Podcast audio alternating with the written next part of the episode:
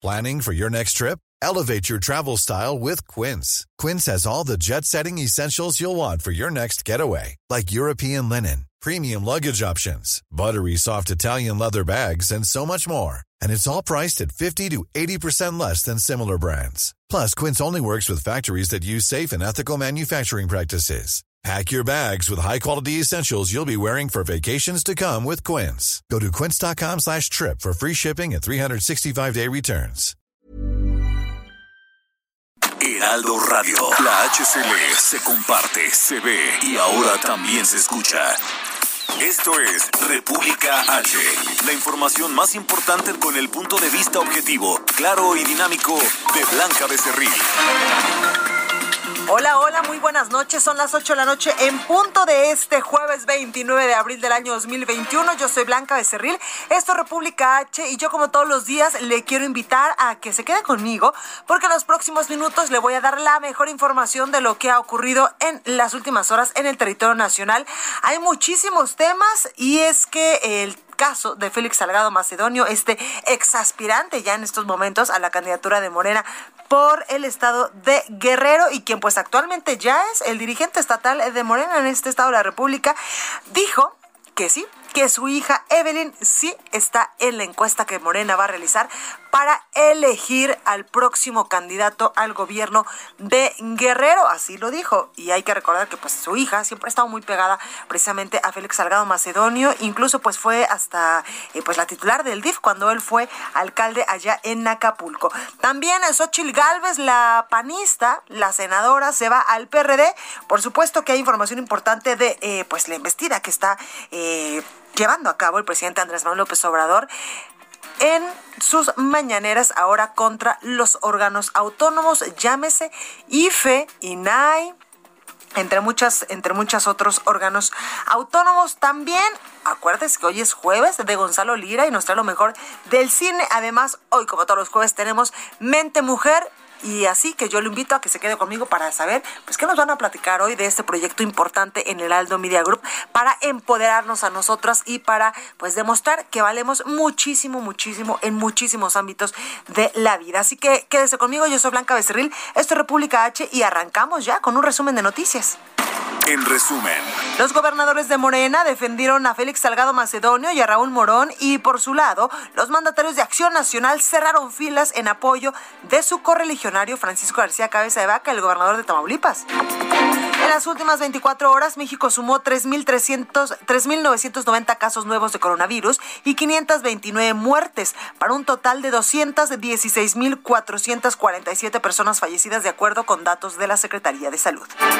El subsecretario de Hacienda, Gabriel Llorio, prevé que para finales de agosto y principios de septiembre se tenga abierta totalmente la economía en México, gracias al esquema nacional de vacunación, pues se estima tener ya inmunizados a 80 millones de mexicanos.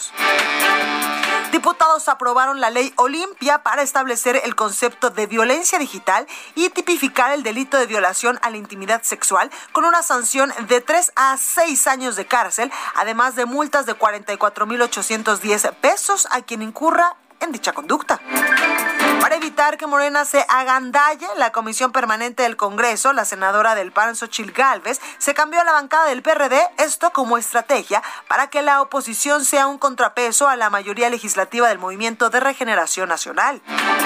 La tortilla de maíz registra un precio histórico al alcanzar los 27 pesos el kilo allá en Sonora, en Hermosillo. La Profeco reportó a través del programa Quién es quién en los precios que dos tortillerías en Hermosillo, Sonora, durante la última semana elevaron el precio de este producto de la canasta básica. El gobierno capitalino informó que derivado de la intensa lluvia registrada ayer por la tarde-noche en distintas alcaldías de la Ciudad de México, se cayeron 22 árboles, 6 ramas, 8 techos y afectaciones en el antiguo Palacio del Ayuntamiento, el Templo Mayor, el Mercado, la Moderna, además de encharcamientos. Recorrido por el país. Y comenzamos el recorrido con mi compañera Daniela García hasta Monterrey, Nuevo León. Mi Dani, ¿cómo estás? Muy bien, Blanca, muy buenas noches con información sobre el desplome de una avioneta que cayó hoy en el municipio de Ciénega de Flores. Esta pues dejó un saldo de seis personas sin vida, después de que cayera al interior de una empresa de transportes en este municipio. La aeronave habría partido del aeropuerto del norte poco antes de las 10 de la mañana y fue pues minutos después cuando cayó impactando en el patio de esta empresa que se encuentra ubicada de este aeropuerto. La información que se ha proporcionado es que habrían muerto seis personas en este accidente blanca, tres hombres y tres mujeres que tripulaban la avioneta, que de hecho tenía como destino la ciudad de Laredo, Texas. Entre las personas que perdieron la vida incluye el propietario de la aeronave, un empresario local aquí en Nuevo León. Además, pues se registraron algunas personas lesionadas, identificados como trabajadores de la empresa donde cayó la aeronave, incluyendo un hombre que se encontraba durmiendo en uno de los trailers que descansaban en esta empresa por lo que también se tuvo que evacuar a unas 150 personas de esta empresa de manera preventiva. Hay que recordar, Blanca, que esto pues se da hoy jueves, seis días después de la, aeronave que cayó el viernes pasado aquí también en Nuevo León, en la misma zona aproximadamente, en el municipio de Ciénega de Flores, y que dejó como saldo una persona sin vida. Pues ahí los detalles de Dani, muchísimas gracias y las imágenes, la, la verdad que estaban bien aparatosas, ¿eh? Bastante aparatosas, Blanca, y pues lamentablemente, como te mencionaba, perdieron la vida seis personas y pues sí, fue un, un accidente muy trágico que se registró este jueves aquí en Nuevo León. Pues ahí los detalles, mi Dani, muchísimas gracias. Estamos pendientes, Blanca. Muy buenas noches. Buenas noches. Y vámonos hasta Veracruz con Juan David Castilla. Juan David, ¿qué nos tienes? Hola, ¿qué tal, Blanca? Te saludo con gusto también a todo el auditorio. Con la mala noticia, Blanca, de que un hombre en estado de ebriedad agredió brutalmente a su esposa, golpeándola y arrojándole sobre la espalda aceite hirviendo que había en una sartén.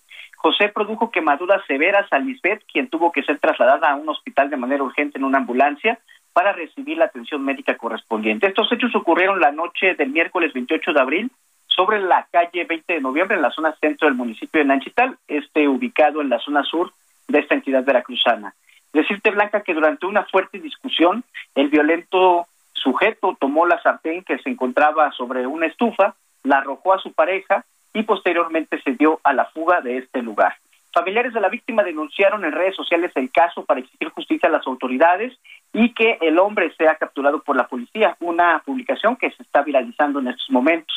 Además, comentarte que fue presentada una denuncia en la Fiscalía General del Estado para que sea aplicado todo el peso de la ley contra este agresor. Lisbeth se encuentra internada en un hospital de Izcuatlán del Sureste, también ubicado en la zona sur de la entidad, donde la Procuraduría del Sistema para el Desarrollo Integral de la Familia y también el Instituto Municipal de las Mujeres darán atención a este caso. La mujer recibirá asesoría legal, así como apoyo psicológico y gestiones para traslados en caso de que sea necesario como parte de esta atención médica. Mencionarte, eh, Blanca, que las agresiones contra mujeres son constantes en el estado de Veracruz. El pasado 14 de marzo, Elvis intentó matar a su pareja Janet al atropellarla y apuñalarla. También es buscado por la justicia. Además, el pasado 17 de abril, en el puerto de Veracruz, Montserrat fue agredida por Marlon, causándole un traumatismo cráneoencefálico y seis días después falleció al interior del hospital. Este agresor también escapó. Este es el reporte, Blanca.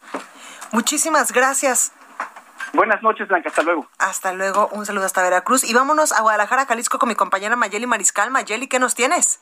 Hola, ¿qué tal Blanca? Muy buenas noches. Buenas noches a todo el auditorio.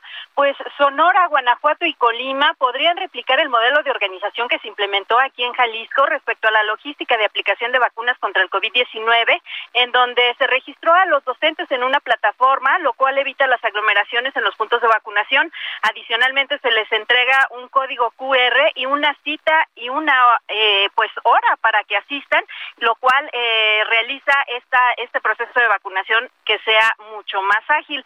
Justo el día de hoy, eh, pues asistió el gobernador Enrique Alfaro Ramírez a la macrosede que se instaló eh, para la vacunación de los trabajadores de la Universidad de Guadalajara, en donde pudo constatar pues que esta agilidad eh, pues se debe gracias a esta plataforma. Y ahora, pues también, repito, el día de ayer estuvieron aquí en Jalisco eh, autoridades de Sonora, así lo confirmó el subsecretario de Educación Media Superior de la Secretaría de Educación Pública, Juan Pablo Arroyo Ortiz, quien eh, también señaló que de Guanajuato y Colima pues estaban estudiando esta plataforma, la cual podría ser utilizada sin costo alguno y pues es una importante aportación desde Jalisco para toda la República y sobre todo eh, pues que se haga con más agilidad, se eviten las aglomeraciones y por supuesto cualquier riesgo de algún brote de COVID mientras están en espera de la aplicación de esta vacuna. Blanca, esa es la información desde Jalisco. Gracias, Mayeli. Excelente noche para todos. Igualmente.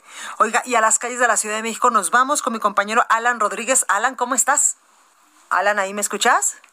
No, me parece que no tenemos a mi compañero Alan. Muy buenas noches, yo me encuentro en este momento en la lateral de viaducto Tlalpan al cruce con periférico donde se encuentra el Instituto Nacional Electoral. En este punto tenemos una congregación por parte de militantes del partido Morena procedentes de diversas entidades del país, quienes el día de hoy realizaron la toma de todos los accesos a este espacio. Ellos están solicitando la renuncia del titular Lorenzo Córdoba, quien consideran que está trabajando en contubernio con Mario Delgado, presidente de Morena, avalando la imposición de candidatos. Ellos están quejando de la imposición de algunos candidatos en el estado de Hidalgo, en el estado de Morelos y también en Michoacán y Guerrero. Por este motivo, eh, hace unos momentos acaban de retirar este pues eh, bloqueo en todos los accesos a este punto y pues bueno ya están en estos momentos realizando una concentración para decidir cuáles serán las acciones que estarán realizando en los próximos días hay que considerar que se espera que el día de mañana al mediodía esto todavía no lo han tomado como una decisión únicamente eh, pues como una mención estarían bloqueando el periférico a esta altura cual pues bueno estaría causando bastantes daños a la circulación vehicular de los capitalinos por lo pronto es el reporte que tenemos desde el sur de la ciudad. Muchas gracias, Alan. Estamos al pendiente. Buenas noches. Buenas noches. La nota del día. Oiga, y el presidente de México, Andrés Manuel López Obrador, pues detalló que prepara una iniciativa de reforma para que los órganos autónomos sean absorbidos por las diversas secretarías del Estado mexicano. Será su fin, y esto me refiero al INE, al IFT, a, eh, también está el INAI, eh, el Instituto de Acceso a la Información y Protección de Datos Personales, entre otros órganos órganos autónomos que últimamente le han sido mm, bastante incómodos al presidente López Obrador. Así que pues hay que ver eh, en qué termina este asunto y si pues manda una iniciativa al Congreso de la Unión para tal efecto. Oiga, y los gobernadores de Morena se unieron a los reclamos en contra del INE y del Tribunal Electoral de la Federación por el asunto de que pues bajó las candidaturas de Félix Salgado Macedonio en Guerrero y también de Raúl Morón en Michoacán por no haber presentado sus gastos de pre-campaña. Carlos Navarro nos tiene la información. Carlos, adelante. Buenas noches, Blanca. Te saludo con gusto a ti, al auditorio, y comentarte que los consejeros del Instituto Nacional Electoral y los magistrados del Tribunal Electoral del Poder Judicial de la Federación deben actuar en favor de la democracia. Así lo afirmó la jefa de gobierno Claudia Sheinbaum tras emitir un posicionamiento en conjunto con los mandatarios de la Cuarta Transformación, donde señalan la resolución del tribunal que deja sin candidaturas a los morenistas Félix Salgado Macedonio y Raúl Morón, quienes aspiraban a las gubernaturas de Guerrero y Michoacán respectivamente. Así se pronunció la jefa de gobierno. Escuchemos. Pues que los consejeros y los magistrados actúen en favor de la democracia, creo yo. Ya si se requieren cambios legales o jurídicos, pues habría que evaluarlo. Pero creo que en términos jurídicos eh, y del derecho, y de los derechos, eh, lo que tiene que prevalecer siempre es la Carta Magna, que es la Constitución de la República. Y ahí es muy claro que del el artículo 39, 40 y 41 de la Constitución, que establecen que la soberanía recae siempre en el pueblo. Y ese es el elemento fundamental de la democracia. Aquí el tema es si se violentan los derechos democráticos y soberanos pues de los pueblos de Guerrero y de Michoacán. En videoconferencia de prensa, la mandataria capitalina enfatizó que desde el movimiento de la Cuarta Transformación siempre han luchado para que haya, eh, han luchado por la democracia en el país. Escuchemos. Lo que no estamos de acuerdo es con la resolución del Tribunal Electoral y del Instituto Nacional Electoral. No estamos respaldando candidatos. Estamos diciendo que no nos parece la resolución del Tribunal y del Instituto. Lo que queremos es que haya democracia en el país Siempre hemos luchado por ello y creemos que en este caso no se actuó para avanzar en la democracia del país. Que la democracia esencialmente es que el pueblo tenga la capacidad de elegir a sus gobernantes. Hoy por la mañana, a través de sus redes sociales, dio a conocer el posicionamiento de los seis gobernadores y la jefa de gobierno de la Ciudad de México, quienes forman parte de la Cuarta Transformación, señalaron la falta de compromiso a la democracia de las instituciones como el INE y el Tribunal Electoral. A través de su posicionamiento tras lo ocurrido con Salgado Macedonio y Morón, eh, los firmantes fueron Jaime Bonilla de Baja California, Rutiles Candón de Chiapas, Claudia Sheinbaum de la Ciudad de México, Cuauhtémoc Blanco de Morelos, Huitlagua García de Veracruz, Adán Augusto López de Tabasco y Miguel Barbosa de Puebla, quienes de manera conjunta señalaron este posicionamiento y recalcaron que no es la primera vez que estos órganos electorales actúan con parcialidad. Blanca, la información que te tengo. Muchas gracias, Carlos. Hasta luego, buenas noches. Buenas noches. Oiga, y Félix Salgado Macedonio deseó suerte al consejero presidente del Instituto Nacional Electoral del INE, Lorenzo Córdoba, al afirmar que los comicios del próximo 6 de junio serán los últimos que organice el organismo, dice Félix Salgado Macedonio. Incluso en su cuenta de Twitter dijo, mucha suerte Lorenzo, será la última elección que organice el INE. El mensaje del senador con licencia estuvo acompañado de una publicación de Lorenzo Córdoba en la que anunció la aprobación de la lista nominal definitiva para las elecciones con más de 93.050 136 millones de mexicanos y mexicanas. El Consejo General del INE ratificó la pérdida de registro de las candidaturas para los morenistas Félix Salgado Macedonio en Guerrero y Raúl Morón en Michoacán el pasado 14 de abril y desde ahí Félix Salgado Macedonio pues ha eh, emprendido una embestida en contra de dos consejeros de Ciro Murayama y también del consejero presidente Lorenzo Córdoba y por supuesto de el INE y ya se acuerda usted que incluso dijo que los iba a buscar a su casa y esas ondas. Bueno, pues sigue por la misma línea Félix Salgado Macedonio en estas eh, pues sí, literalmente como su nombre lo dice, amenazas contra el Instituto Nacional Electoral. Oiga, y no solo el presidente, también otros funcionarios del gobierno federal señalaron a los órganos autónomos. Diana Martínez nos tiene los detalles. Diana, adelante. Así es, Blanca, buenas noches. Eh, pues el subsecretario de Seguridad Pública, Ricardo Mejía Verdeja, nuevamente defendió el Padrón Nacional de Usuarios de Telefonía Móvil. Dijo que la decisión del Instituto Nacional de Acceso a la Información y Protección de Datos Personales, INAI, de impugnar este padrón, pues atiende intereses de las empresas y no la seguridad del país. Dijo que este órgano debe actuar con responsabilidad, asumir su función, dejar la indolencia y trabajar para proteger los datos personales en posesión de particulares y los sujetos obligados. El funcionario aseguró que cada persona tendrá el control de su identidad y los archivos serán responsabilidad del Instituto Federal de Telecomunicaciones y la protección de datos estará a cargo del INAI. Ya lo había señalado el pasado 20 de abril en conferencia de prensa, pero eh, Mejía Verdeja insistió en que el padrón busca eh, combatir los, los delitos de extorsión, secuestro, trata de personas y en general todas las actividades de operación de los grupos criminales. Incluso confío en que la Suprema Corte de Justicia de la Nación determine que el padrón es constitucional, pues esto a las víctimas del delito y la seguridad de la población. Recordarás, Blanca, que el Pleno del INAI acordó presentar una acción de inconstitucionalidad contra el decreto de reforma a la Ley Federal de Telecomunicaciones y Radiodifusión y por el que se crea el padrón. Pues ahí los detalles. Oiga, y el gobernador Silvano Aureoles amenazó a una diputada. ¿Por qué? Iván Saldaña nos tiene el reporte. Adelante, Iván. ¿Qué tal, Blanca, amigos del auditorio? Buenas noches. Así es, cuando menos es la información que se dio a conocer el día de hoy, que el gobernador de Michoacán, Silvano Aureoles, pues amenazó por escrito en mensaje de celular y también a través de una tercera persona a la diputada Mari Carmen Bernal Martínez del Partido del Trabajo para presionarla a que votara en contra del desafuero del gobernador de Tamaulipas. Esto pues lo aseguró el día de hoy el diputado Gerardo Fernández Noroña, quien es el vicecoordinador de la bancada del PT, dijo en una conferencia de prensa en la que no estuvo presente la, la diputada porque pues señaló, explicó, justificó el diputado Gerardo Fernández Noroña que pues la diputada por el momento evitará las preguntas de la prensa, pero él textualmente dijo el gobernador Silvano Aureoles perdió la cabeza o parece que la trae perdida desde hace un rato. Fue tan torpe que por escrito le mandó una durísima y grave amenaza a nuestra compañera diputada, la cual es inaceptable. El también vicecoordinador del grupo parlamentario responsabilizó al mandatario local por la integridad de su compañera y pues informó que solicitaron a la presidenta de la mesa directiva eh, de la Cámara de Diputados, Dulce María Sauri, que ordene tomar las medidas necesarias para proteger a la diputada Bernal, lo que ya hizo la diputada hace unos momentos, bueno, hace un par de horas, en la sesión que está en este momento en el Pleno de la Cámara de Diputados.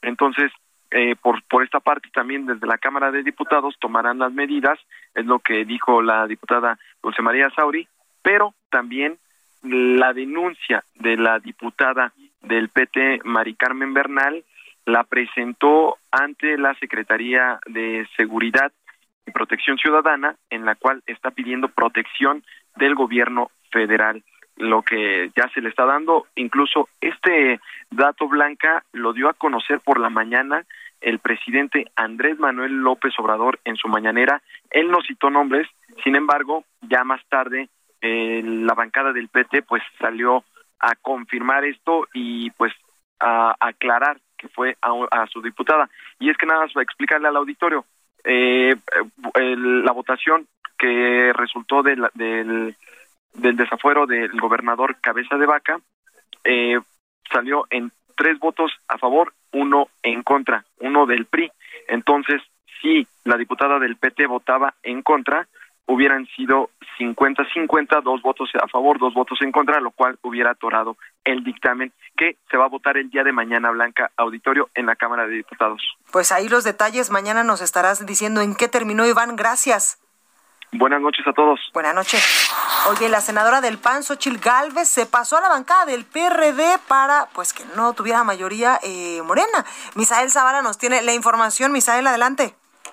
Buenas noches, Blanquita. Buenas noches al auditorio. Efectivamente, como bien lo comentas, como una estrategia política para quitar a Morena un espacio y por ende la mayoría en la comisión permanente del Senado, la senadora Xochil Gálvez eh, pues renunció a la bancada de Acción Nacional y se pasó al grupo parlamentario del Partido de la Revolución Democrática y es que la legisladora detalló que el PRD tiene actualmente cuatro legisladores no alcanza un espacio en la comisión permanente, pero ya sumando uno más con ella darían cinco senadores, por ende el Sol Azteca pues estaría garantizando su participación en esta comisión. Todo comenzó blanca luego de que el partido Morena en el Senado de la República informara que haría valer su condición de mayoría para tener nueve eh, espacios en la comisión permanente. Esta comisión se, se integra por 18 senadores, es decir, eh, pues mayoría práctica, este, Morena prácticamente eh, tendría la mayoría con estos nueve senadores.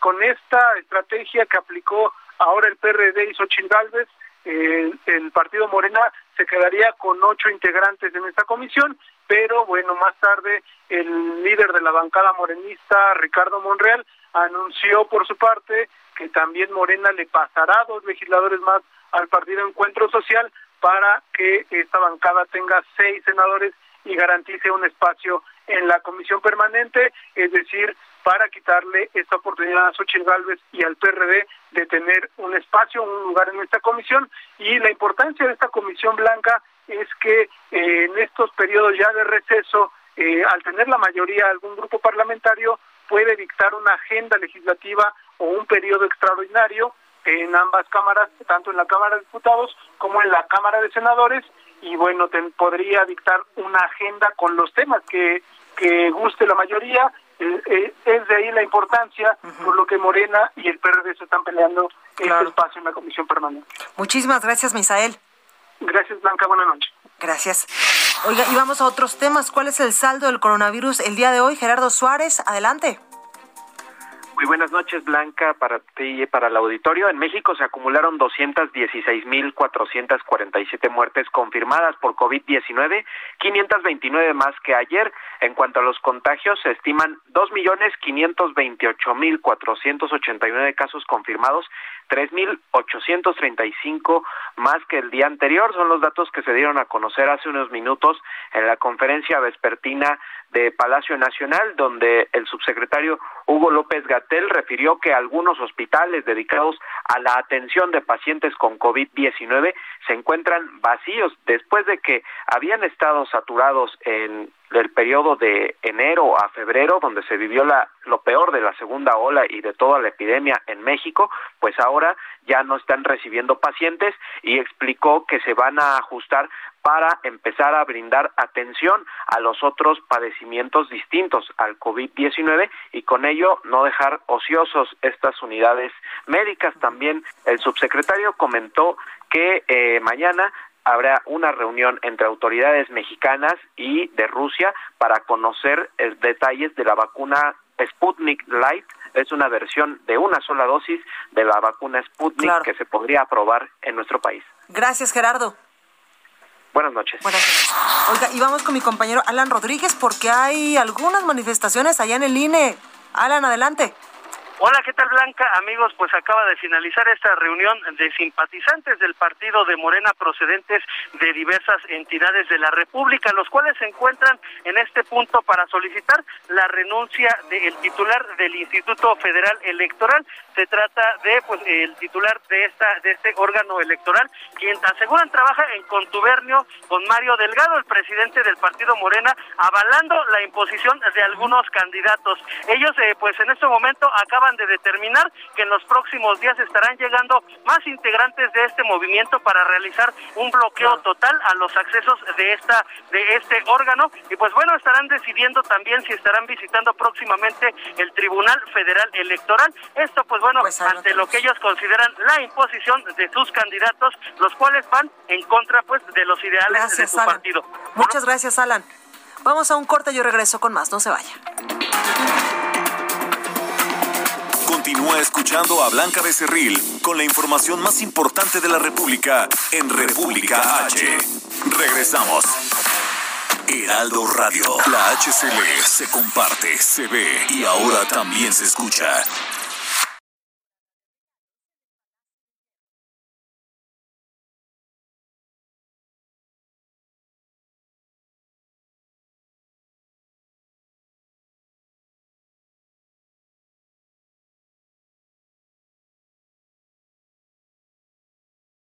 Heraldo Radio. La HCL se comparte, se ve y ahora también se escucha.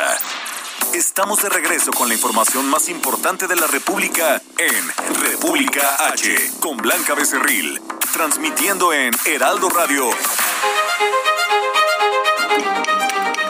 Ruta 2021, la ruta hacia las elecciones presenta senador con licencia Félix Salgado Macedonio confirmó que su hija Evelyn Salgado Pineda es considerada en la encuesta que aplicará la Comisión Nacional de Elecciones de Morena para definir quién será la candidata o el candidato a la gubernatura de Guerrero en su sustitución. El consejero presidente del INE, Lorenzo Córdoba, recalcó que quien hable de fraude en las próximas elecciones habla de una realidad inexistente. El fantasma del fraude electoral ya quedó erradicado y el INE goza de una credibilidad y confianza a nivel nacional e internacional, dijo. Y vamos con mi compañero Carlos Navarro. ¿Cómo va el proceso electoral aquí en la Ciudad de México? Carlos, adelante.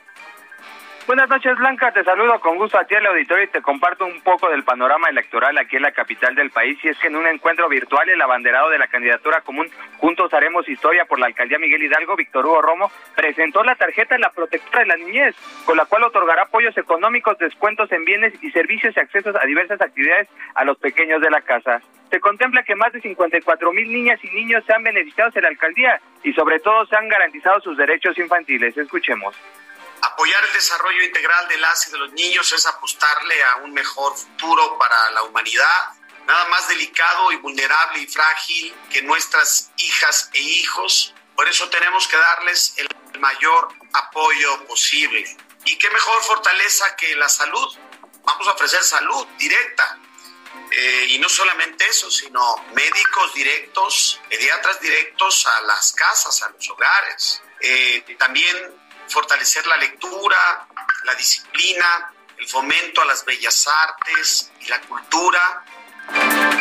El candidato Víctor Hugo Romo destacó que será una prioridad apoyar a 3.065 niñas y niñas que tienen alguna discapacidad física o cognitiva en Miguel Hidalgo. También comentarte, Blanca, que el candidato común del PRD, PRI PAN a la alcaldía Coyoacán, Giovanni Gutiérrez, y la aspirante Benito Juárez, Santiago Tabuada, se reunieron para platicar sobre un proyecto conjunto de seguridad, principalmente en la zona limítrofe de estas demarcaciones. En este plan se buscará impulsar acciones como incremento de presupuesto en seguridad, uso de sistemas tecnológicos de punta aplicados a inteligencia policial y dignificación del trabajo de los elementos de seguridad. Y por último, comentarte que la candidata a la alcaldía de Iztapalapa por parte de Morena recorrió las calles de la colonia Francisco Villa, donde se encontró con un grupo de cilindreros y aprovechó para interpretar el tema de Cielito Lindo. En ese sentido, pidió preservar este oficio, cuya tradición data de principios del siglo y ha resistido el paso del tiempo de generación en generación. Blanca, parte del panorama electoral en la Ciudad de México. Muchísimas gracias, Carlos. Hasta luego, buenas noches. Buenas noches. Ruta 2021, la ruta hacia las elecciones presentó. Mente Mujer, un espacio en donde damos voz a la mente de todas las mujeres, con Blanca Becerril. Oye, como todos los jueves, me da muchísimo gusto saludar en la línea telefónica a los integrantes de este gran proyecto del Heraldo Media Group de Mente Mujer. Y hoy está con nosotros Héctor Juárez, coeditor de la sección Mente en Meta en el Heraldo. Muy buenas tardes, eh, Héctor, ¿cómo estás? Hola Blanca, ¿cómo estás? Un saludo para ti y para toda la gente que nos está escuchando y viendo en estos momentos. Muchas gracias, Héctor. Oye, cuéntame este tema importante. ¿El machismo acorta la vida de los hombres? ¿Por qué? Cuéntanos. Sí, a raíz de un estudio denominado Masculinidades y Salud en la región de las Américas que eh, realizó la Organización Panamericana de la Salud, la expectativa de vida del varón es 5.8 años menor al de las mujeres, debido pues a tasas más altas de suicidio, eh, provocado obviamente por temas de depresión eh, no, no reconocidas, no trabajadas, además de homicidios, adicciones, eh, como es el alcohol y las drogas, y bueno, pues evidentemente también accidentes viales y enfermedades como las cardiovasculares, el cáncer, las respiratorias y la diabetes. Así que 5.8 pues, años es la edad en, promedio que viven menos en, esta región del planeta Blanca. Oye, qué importante esto que nos dices, Héctor, porque incluso en este trabajo especial que ustedes presentaron en Mente Mujer en el periódico, eh, hay un dato que me llama la atención, dos veces más muertes por cirrosis de varones sobre pues las mujeres. Esto es por tomar mucho alcohol correcto, son de los datos eh, fríos. Eh, el, bien, que bien comentas, el, dos veces más eh, las muertes por cirrosis en varones que en mujeres, pero además también hay que hay que mencionar que eh, por cada eh, siete homicidios en hombres, es una de una mujer, y es tres veces más están involucrados los hombres en accidentes de auto que las mujeres, así que son tres cifras bastante de modelo, de demoledores para, para, para los hombres en, en América. Oye, Héctor, y además la presión social que hay que reconocer que también tienen los hombres como proveedores de familia eh, y también cuando se les presiona porque no tienen el éxito que socialmente se tendría que tener, por ejemplo. Sí, eh, la expectativa social evidentemente es que el hombre tiene que ser proveedor de, de, sus familias, eh, pero bueno, pues evidentemente también están implicados conductos de riesgo y además eh, los hombres suelen ser sexualmente dominantes. Entonces todos estos tres factores que les platico, pues se le llama masculinidad tóxica. Entonces hace que, pues obviamente la expectativa social y la presión hacia los hombres, pues eh, eh, eh los, los, vaya hacia, vaya dirigida hacia pues abandonos en su propia salud física y mental y obviamente pues el hombre eh, la verdad es que tiene poco cuidado con su con su persona a nivel emocional y físico. Oye, y también esto es eh, sumamente importante esto que dices, Héctor, porque incluso pues los hombres normalmente no expresan sus emociones y por supuesto muy pocos eh, eh, buscan ayuda psicológica o psicoterapéutica o todas estas cosas que normalmente a las mujeres nos ayudan para pues saber dirigir nuestras emociones y saber pues eh, cómo estamos mentalmente y emocionalmente y redirigirnos hacia otro camino.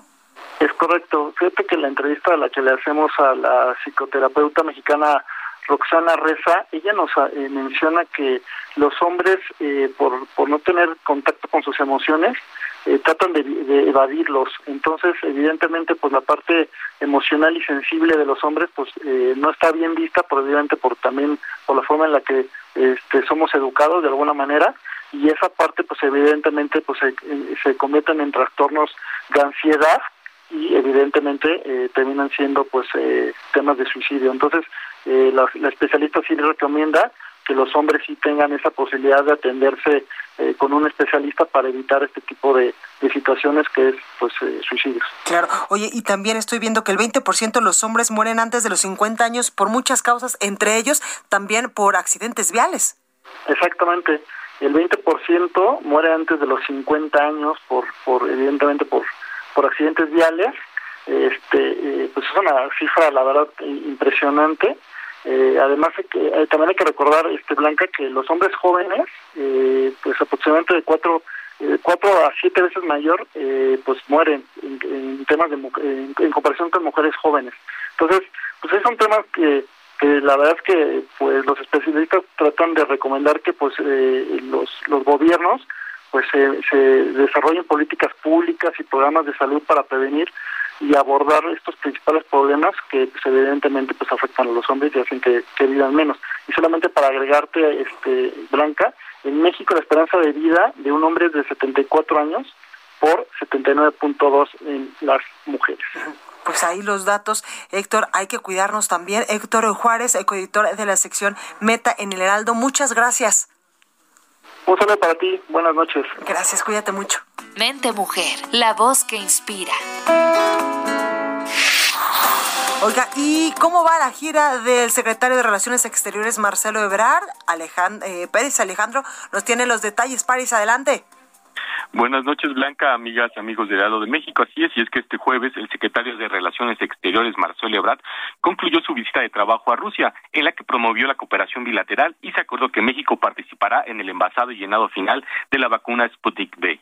Y es que el canciller dictó hoy una conferencia Las prioridades de la política exterior de México en la Academia Diplomática del Ministerio de Asuntos Exteriores de Rusia. También en este último día de trabajo se abordaron en esta conferencia los temas de la relación bilateral como la cooperación ante la pandemia de COVID-19, los intercambios económicos, la cooperación científica, técnica y cultural. También el canciller compartió sus reflexiones sobre las habilidades y herramientas que debe poseer un diplomático moderno para trabajar con eficacia.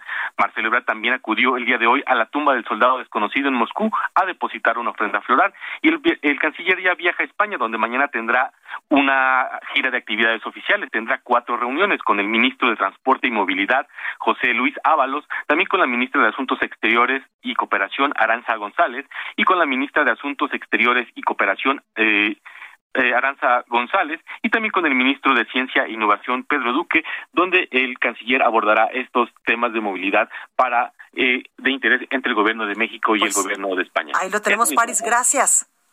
Buenas noches. Buenas noches. Entrevista. Oye, me da mucho gusto saludar en la línea telefónica a Nestora Salgado, senadora de Morena. Senadora, buenas noches, ¿cómo está? Hola, ¿qué tal? Muy buenas noches. Gracias. Oiga, senadora, pues ya se dijo que usted va en la encuesta de Morena al gobierno de Guerrero. Por lo cual estoy muy contenta. Por lo cual estoy muy contenta porque creo que, que podemos lograr lograr cambios para nuestro Estado, porque nuestro movimiento ha enarbolado muchas luchas en el combate a la corrupción. Mucho hemos trabajado por, por terminar con la impunidad. Y, creo que, podemos hacer cambios de raíz que, nuestro Estado bien merece y que, y que necesita. Claro. Oiga, senadora, también se ha dicho que va la hija de Félix Salgado Macedonio después de que el Tribunal Electoral pues le negó la posibilidad de ser candidato.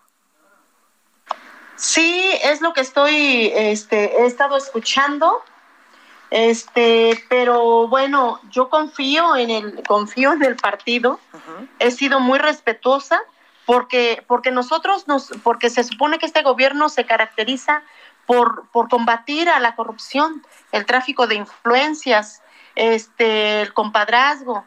Entonces creo que vamos a ser congruentes, porque, porque lo he dicho bien claro, creo que, que no, no es una monarquía donde se pueda estar pasando el reinado a los descendientes.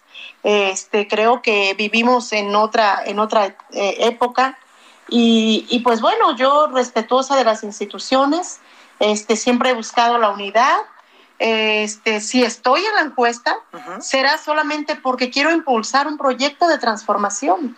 Yo de verdad confío que, que, la encuesta sea democrática y que, y que sea transparente y que, como lo dice nuestro presidente siempre, acabemos con la simulación.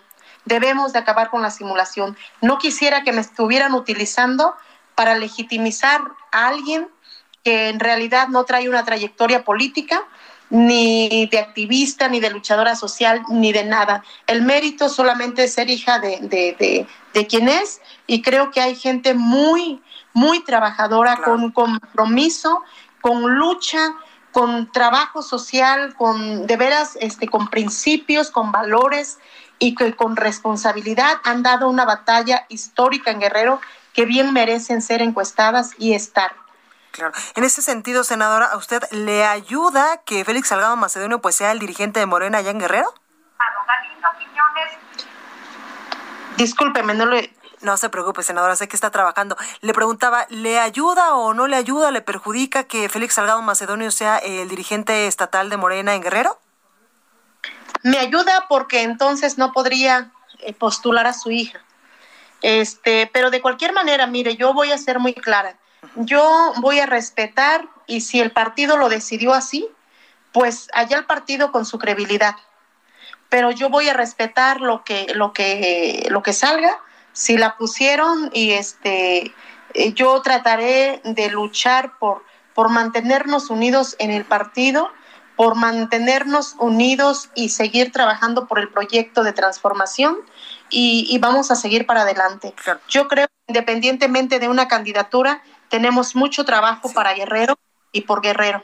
Desde el espacio que sea, el que quiera trabajar, trabaja. Claro. Senadora, por último, quiero preguntarle, muchos columnistas, muchos actores políticos han dicho que será eh, pues una muy mala señal si la hija de Félix Salgado Macedonio eh, surge como candidata y gana la elección.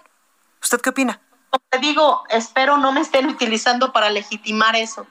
Este, pero bueno, yo vuelvo a confiar en el partido, en la, como institución también. Este, es eso. Pues ahí lo tenemos, senadora. Eh, muchísimas gracias, Nestora Salgado, senadora de Morena por el Guerrero. Muchísimas gracias y mucha suerte, senadora. Muchas gracias, al contrario, gracias a usted. Gracias. Hoy vamos a cambiar de tema y vámonos a la sección de cultura con Melissa Moreno para ver qué nos trae esta semana. Melissa, adelante. Agenda Capital, exposiciones, museos, teatro. Aquí está la agenda cultural de la capital.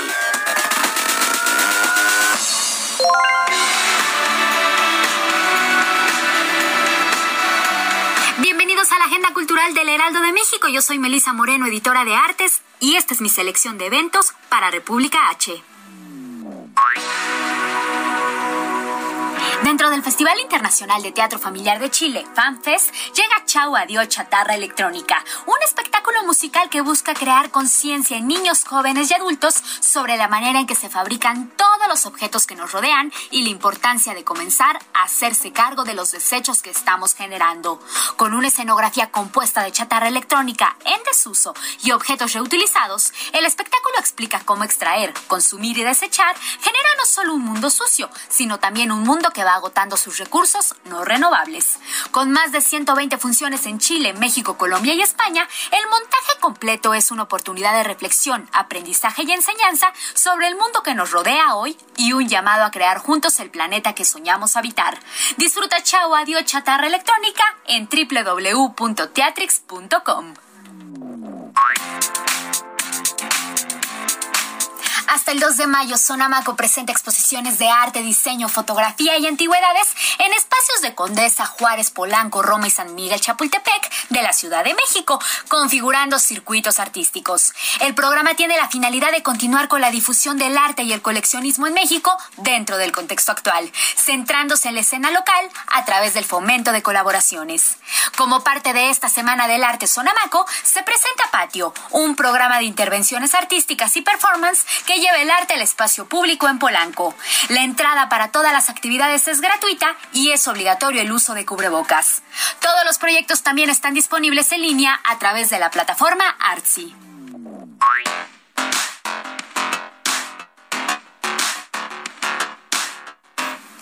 La idea de que hay cosas para niñas niños es del pasado. Juega como niña de Marion Reimers es una guía ilustrada donde conocerás a mujeres increíbles a quienes el deporte les cambió la vida y que a su vez cambiaron el mundo. Como Bobby Gibb, ¿sabías que se disfrazó de hombre para colarse en la maratón de Boston en los 60? O Laura Serrano, la fabulosa madre del boxeo en México que ha roto barreras dentro y fuera del ring. Si no te gusta el foot ni el ballet, ¿qué tal practicar Quidditch como en Harry Potter o el frisbee?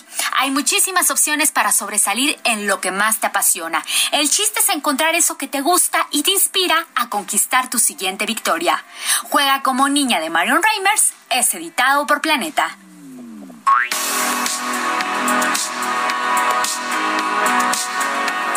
Esta fue la Agenda Cultural del Heraldo de México. Yo soy Melisa Moreno y me encuentras en arroba melisototota. Nos escuchamos la siguiente semana.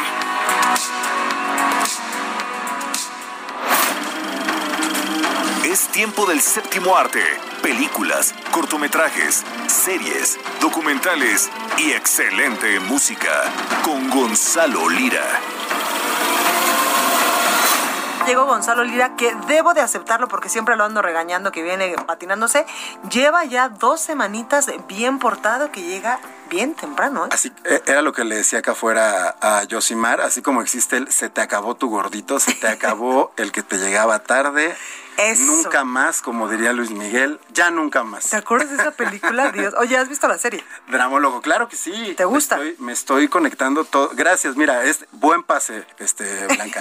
Todos los domingos me estoy conectando a través de Spaces de, Twitter México. Ah, claro. Y estamos platicando al terminar el episodio completamente en vivo con los fans, con las fans. la semana pasada tuvimos a la fan más fan de todo el mundo, de Luis Miguel. Este, Su hija Michelle Salas. No, no, no, no es tan fan. No, es tan fan. Los años le, han quitado el fanatismo. Este, no, no, no, no. Y fíjate que eh, curioso porque yo casi no lidio con, con fans. No, no, me cuesta trabajo como entender el fanatismo. Y esta sí es fan así de que eh, habla de Luis Miguel como si te hablara de su esposo. O sea, dice y Mickey, o sea, se refiere a él como Mickey. Eh, estuvo muy divertido porque yo con este espíritu que tengo un poco de troll sí le lancé unas cuantas curvas ahí que no, no, no, le encantaron. No, pues obvio. Oye, pero eh, vamos a hablar de cine. Vamos a hablar de cine, vamos a hablar de cine. Ya pasaron los Oscar más insípidos de la historia. Este, yo decía que esa producción parecía reunión de sindicato, ¿no? esa, o sea, de verdad era lo más X y de todos modos estaban ahí en el mismo lugar, entonces no entendí, no entendí nunca como el objetivo de esa producción. Pero fíjate que ya se, una vez habiendo pasado esto, hay buenos estrenos en cine, hay un buen estreno para toda la familia en plataformas, que además viene el Día del Niño y de la Niña, y hay una película muy mala mexicana. ¿Por cuál quieres empezar? Por la muy mala y vámonos hacia la mejor. Ok, vámonos. La muy mala es la mexicana. Ay, qué malo es. Se llama La diosa de asfalto y es una película de Julián Hernández que voy a poner esto en contexto. Julián Hernández es un director que en su momento fue muy muy reconocido después de haber ganado el premio Teddy de Berlín, que es el equivalente al Oso de Oro de ese festival, pero para películas con eh, temática LGBT. Y él se volvió como el estandarte del cine gay de nuestro país y ahora hace una película, la primera vez que no toca esos temas, hace una película sobre una historia real de un grupo de chicas que se hacían eh, llamar las eh, matavioladores o algo así, eh, y se dedicaban en, en la zona de Santa Fe a matar hombres violentos.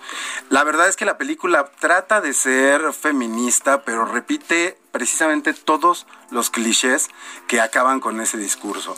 Las mujeres este, se detestan entre ellas, o sea, como que replica lo, lo peor del machismo, pero llama mucho la atención viniendo de un director que ha retratado tanto tiempo y con tanta sensibilidad a la comunidad LGBT y que de repente pierde completamente la, la sensibilidad al tratarse de estos personajes. Así que bueno, véanla bajo su propio riesgo. Espero que no me escuche el director porque se enoja mucho cuando hablan mal de sus películas.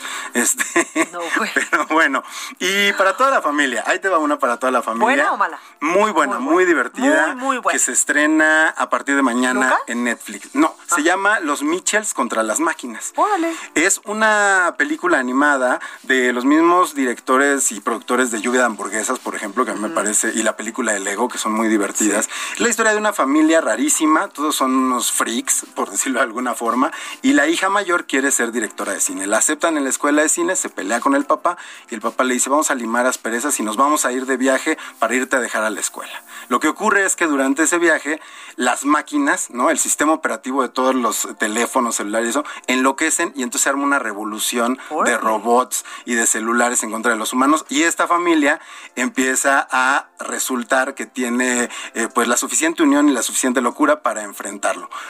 Es una película interesante porque habla de la familia, pero también habla de la tecnología, de cómo la tecnología nos une y a la vez nos separa. Platiqué con el director, Mike Rianda, y precisamente me contó, pues, por qué era para él hablar de ese tema de la tecnología en la vida familiar. Vamos a escucharlo.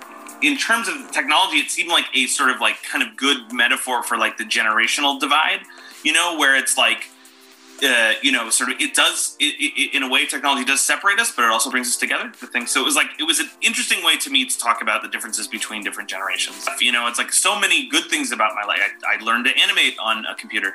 So many of the great things in my life came from came from a computer. But yeah, so it's it, I do think there's a limit, and I think it's just and that's sort of like what we're trying to find in the movie is like how can you use how can you use it to help connect people and not tear them apart, obviously.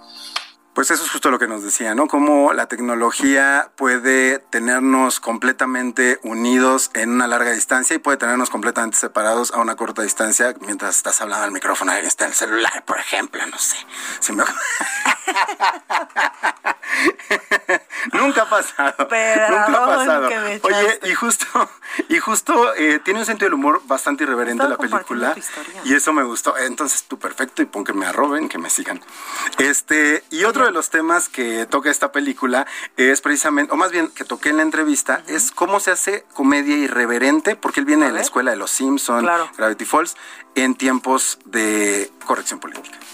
I think people get in trouble, and the same for Rick Morty, same for Simpsons. You know, I think people get in trouble when they're like, "What would a kid like?" Like kids are smart, people are smart. They're like, "Hey, don't try, don't talk to me like I'm an idiot." You know, um, uh, and I think that that's something that both Simpsons, Rick and Morty, Gravity Falls, this movie share is that we don't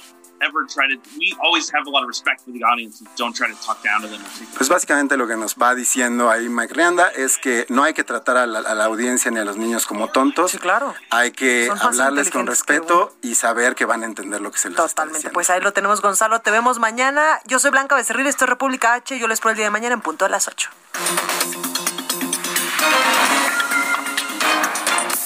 Esto fue República H, la información más importante de lo que pasa en el interior de la República, con el punto de vista objetivo, claro y dinámico de Blanca Becerril. Continúa escuchando Heraldo Radio, donde la H suena y ahora también se escucha.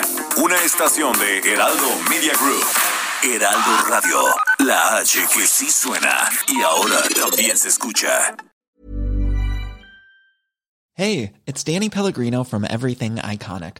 Ready to upgrade your style game without blowing your budget? Check out Quince. They've got all the good stuff shirts and polos, activewear, and fine leather goods, all at 50 to 80% less than other high end brands. And the best part? They're all about safe, ethical, and responsible manufacturing. Get that luxury vibe without the luxury price tag. Hit up quince.com slash upgrade for free shipping and 365 day returns on your next order. That's quince.com slash upgrade.